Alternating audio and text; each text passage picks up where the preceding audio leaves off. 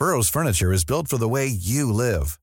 From ensuring easy assembly and disassembly to honoring highly requested new colors for their award-winning seating, they always have their customers in mind. Their modular seating is made out of durable materials to last and grow with you.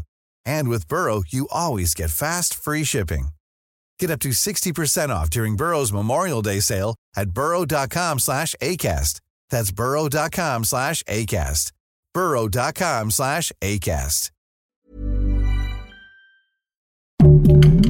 Heraldo Podcast, un lugar para tus oídos. Ustedes deciden. Marcelo Ebrard condiciona su permanencia dentro de Morena. Esto es Primera Plana de El Heraldo de México.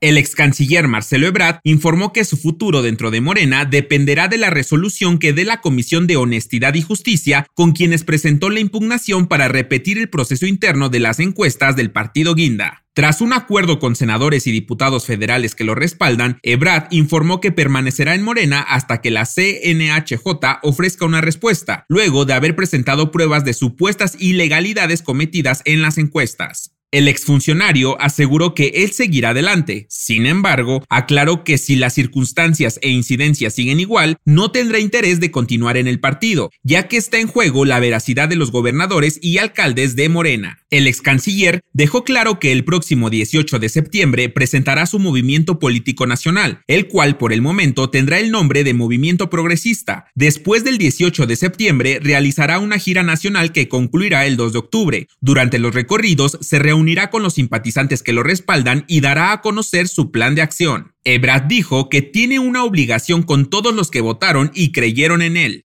Lo más relevante rumbo a las elecciones de 2024. Rumbo a las elecciones de 2024, la alcaldesa de Cuauhtémoc, Sandra Cuevas, informó que solicitará licencia al Congreso de la CDMX para competir por la jefatura de gobierno. Cuevas asegura que no se trata de ninguna broma, está preparada para competir y ganarle a cualquier candidato. Al que me pongan lo voy a hacer pedazos. Además, considera necesario estar en ese puesto ya que los dirigentes anteriores llevan más años dentro de la política y no han mostrado resultados convincentes. La alcaldesa dijo que este lunes presentará a los dirigentes del PAN, PRD y PRI su propuesta que consta de tres fases para ser candidata a la jefatura de gobierno en 2024. En la primera etapa se debe realizar el registro de cada candidato. En segunda instancia está la integración de un comité organizador conformado por la UNAM y el INE. Y como tercer punto será la realización de foros por las 16 alcaldías y finalmente la celebración de una encuesta ciudadana. Finalmente, llamó al frente a tener a una candidata que pueda enfrentar cualquier tipo de adversidad que se presente. Si quieres estar bien informado sobre las elecciones del próximo año, no te pierdas la cobertura Ruta 2024 a través de todas las plataformas de El Heraldo de México. Escríbenos en los comentarios qué te parece este episodio.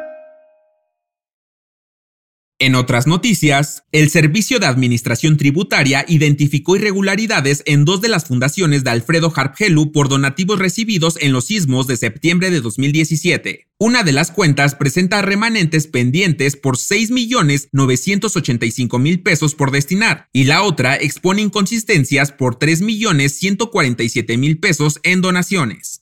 En noticias internacionales, la Administración de Alimentos y Fármacos de Estados Unidos aprobó las vacunas de Moderna y Pfizer contra el COVID-19. Esta aceptación se dio debido al aumento de casos y hospitalizaciones que se han presentado en los últimos meses en el país americano. Y en los espectáculos, este lunes el actor y comediante Benito Castro perdió la vida a la edad de 77 años debido a un accidente que sufrió dentro de su casa. La Asociación Nacional de Intérpretes fue la encargada de confirmar su muerte. El dato que cambiará tu día.